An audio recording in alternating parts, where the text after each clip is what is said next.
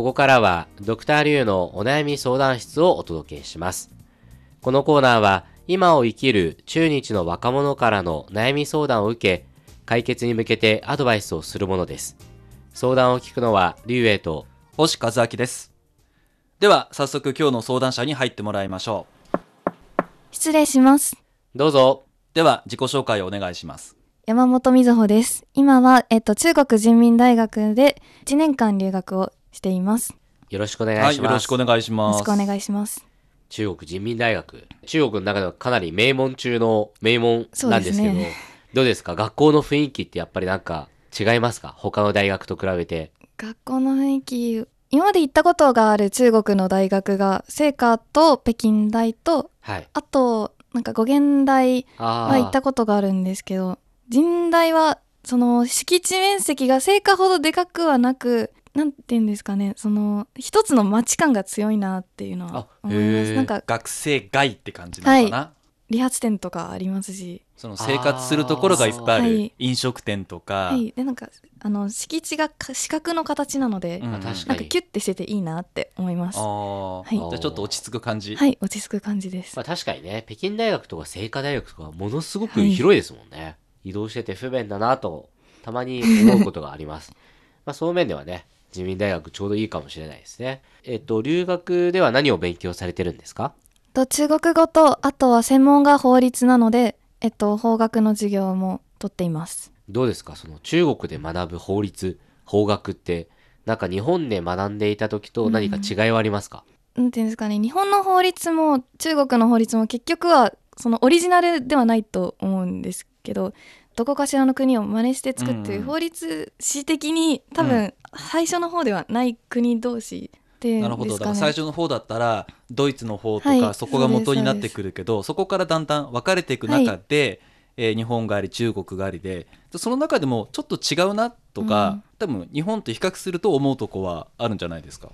なんか思ったより似てるなっていうのが感想としてありましたね。じゃあそんなに大きく中国だから日本だからって真っ二つに分かれる感じではないっていうで印象はないかなと思いました。多分実際の執行状況とかが多分結構特色ある感じなのかなとは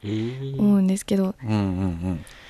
中国語の方はどうですか？勉強してて。日本では、うんその第二外来で以前勉強したことはあってから来た感じですか、そうです。まあじゃあある程度ね、基礎があって来た感じですかね。まあちょっとだけはい。どうですか？実際にほら、中国に、生中国じゃないですか。はい。その勉強していた、ね、中国語とか、あるいは、その以前知っていた中国とは、うん。多分思ってたのと違うところも多分あると思うんですけど、それは、あの、実際に来てみてどうでしょうか、うん日本にいた頃はその授業での中国語とあとあの NHK の毎日中国語っていうのを聞いてなんか自分で勉強してたんですけどなんか人によって話す中国語違いすぎるなっていうのが うん。考方えで言とかもあるしね。そうなんですよ。なんかすごいそのこの人の中国語すごい聞き取りやすいなって思うのもあるんですけどなんかコンビニの店員さんとかの言ってることが全くわからない時とかがたまにあってあの R 化が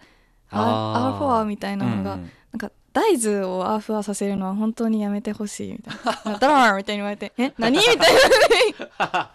確かに確かなに。全然わかんなかったり。難しいリスニングと。ただそれもやっぱりね生の中国なそうですらではだと思うんですよ。ね。そうですね。じゃあ実際に来てみて、驚いたことってありますか？なんか中国人の方みんな日本人ほどみんなんていうんですかねみ外見を気にしないっていうのはそのおしゃれとかいう意味ではなくて他からどう見られるかをあんまり気にしない人が多いなって思って結構豪快な人が多いなっていうのは本当に思います。例えば道でなんていうんですかねパフォーマンスとかしてる人がいたら、うん。日本だとパフォーマンスだったら気兼ねなく写真とか撮るかもしれないんですけどなんか私が神大のお茶サークルにはい。私も行ったことがあるんですけど、え。行った時にその中でフルートやってる方がいて私もフルートやってるよみたいなことを言ったらじゃあ次持ってきてっておっしゃっていただいてそれでその次も 本当に持ってってなんか先に私が吹いて、うん。後で一緒に合わせようみたいにして吹いてたんですけどその時も私がフルート出した瞬間にみんなめっちゃわってカメラ構えてうん。撮られだしてあ個人でもここまで撮るんだと思ってそういうなんかなんていうんですかねあんまりその写真撮る撮られるとかうん全く気にしないし、だからそれはあのお互い様のところがあって多分自分も撮るし撮られることもそんな気にしないっっていうのは感じたわけですよね。そうですねなるほど。はい。ということで、さて今日のお悩みは何でしょうか？中国に来てからいろんな背景を持つ方と、えっと、お話しすることが多くてそれで魅力的な選択肢が多くて自分の進路を選べないなっていうのが悩みですまあ、ある意味ちょっと一歩なんか段階上がったお悩みって感じはしますよね。そうですね。で、具体的にはどういうようなきっかけというか、出会いがあったんですか？先日あの日中友好成人式の方に出席したんですけどその時に大使の横井さんとかそういうすごい方とお話しさせていただく機会があってそこで実際に生ですそのすすごいことをされてる方に会うとやっぱり刺激を受けるというか、うん。そういうことが多くてでしかもね実際外務省でいろんなこう国を相手にね働いてる方だから、よりダイレクトなその仕事のやり方っていうのは感じますよね。はい。で他にも、やっぱりその中国に来てから、いろんなすごい人と交流する機会って、やっぱ多いんですか？そうですね。私が、えっと、中国に来てから、えっと、BJBJ っていうブラスバンドうんに参加しているんですけどそこで、えっと、学生が多分3分の1か半分ぐらいで社会人の方がの残りっていう感じなんですけど、それで、まあ、練習終わった後にみんなでご飯とか食べに行ったりした時に個人個人でお話しさせていただいたりしてやっぱりいやすごいなーっていう人ばっかりでありますよね。はい企業のこう支社長とか、はいねいろんな方いますもんね。まあそうですよね。そういうの見てるとね、やっぱり仕事の広がりというか、ねいろんな可能性をやっぱ感じちゃいますもんね。はい。今の段階ではこんなことしてみたいとかこんな方向というのはどういうことを考えてますか？今は日本の企業に就職してそれで、まあ、2年目とか3年目とかにその中国の方に派遣されて働いたりする職業に就きたいなと思っています。やっぱり、まあ、日本で働いてもこっちに来たいっていう気持ちがあるってことですよね。それはやっぱり今回の留学がきっかけで、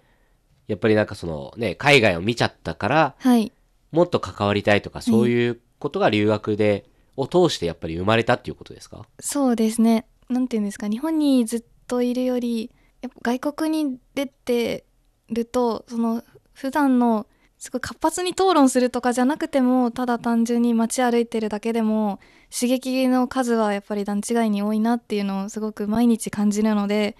できればずっと日本にとどまってるんじゃなくてある程度まとまった期間中国じゃないにしても外国で生活するしたいなっていうのがはい生まれました。はい、わかりました。では、後半部分で解決方法を考えてみたいと思います。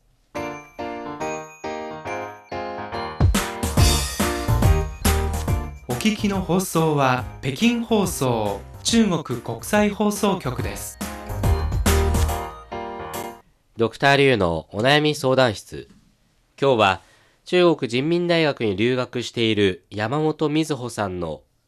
魅力的な将来の選択肢が多すぎてどうすればいいかわからないという悩みをお届けしています。はい。ということで、ね、留学をきっかけにいろんな人に出会って、ね、いろんな将来の可能性を感じてしまったっていうところですよね。はいうん、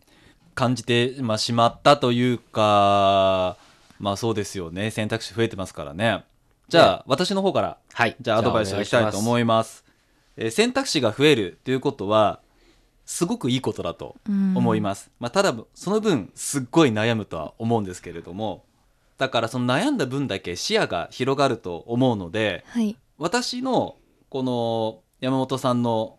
お悩みに対して、ね、魅力的な選択肢が多すぎるどうした選んだらいいかわからないに対しては私のアドバイスは悩みましょう。もっと悩みましょう。っていうことなんですね。はい。でそれで今日本から中国に留学に来てでそこでいろんな方と出会ってあこんな選択肢もあるんだっていうことに気づきました。でそして今度はまた日本に戻ってからまたいろんな方と会うと思います。でそこでさらに選択肢が増えるかもしれない。でそこで大事なのが今まだ残りの留学期間でいろんな方と会っていろんな話を聞く。そして日本に戻ってからも同じように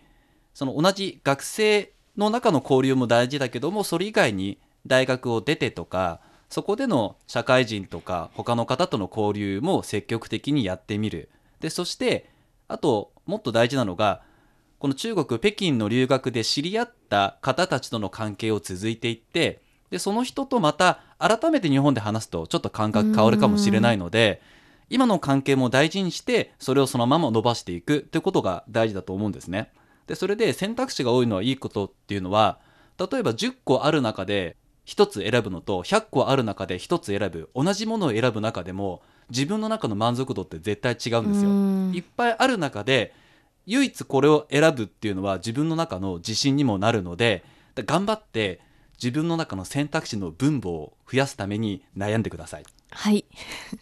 はい。じゃあそれではリュウさんはどうでしょうか？はい。私からのアドバイスなんですが、あの、まあ、ちょっと星さんと似てるとこはあるんですが、もっと具体的に言うと、もっとはいいろんな人に会って、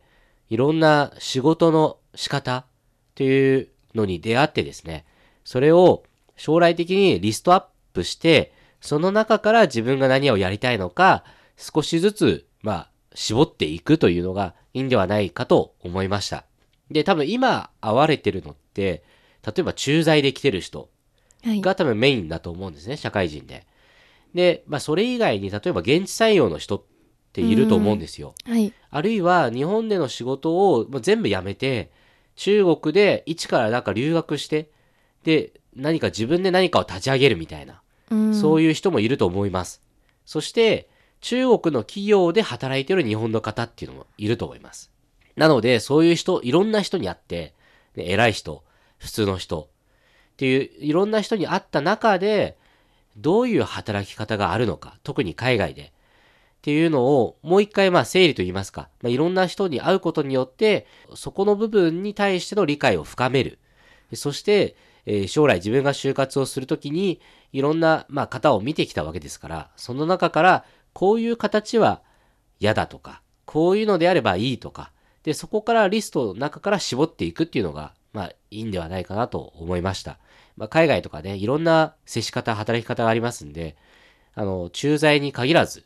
えーまあ、いろいろ楽しい過ごし方もあるので、そういう意味では、そう、やっぱり自分が本当にいいなと思うようなことを、まあ、留学中を通して、いろいろ体験してもらえればと思いました。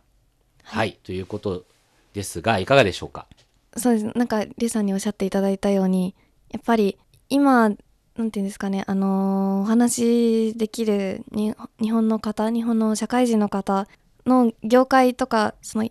駐在っていう分野で偏ってるっていうのは偏ってるとか同じ感じの方が多いっていうのは確かにそうだなと思いますしそうですねもっといっぱいいろんな方と関わってなんか全ての可能性を考えた上で1個選びたいなと思います。ね、ぜひね、もっともっと悩んで、部分のところね、やっぱり増やしてもらって、はいそれでね、まだ、ね、2年生ですからね、いろんな可能性がありますからね。あるからこそもっと増えてどうしたらいいってなるかもしれないけど まあその時はあのリュウさん言ったように一旦可視化してリストアップするってことも大事だと思うのではいそれで頑張って自分の選択肢を広げてこれだってものを見つけてくださいはいありがとうございます。ドクターリュウのお悩み相談室。今日は中国人民大学に留学している山本瑞穂さんの魅力的な将来の選択肢が多すぎてどうすればいいかわからないという悩みをお届けしました。それではまた次回です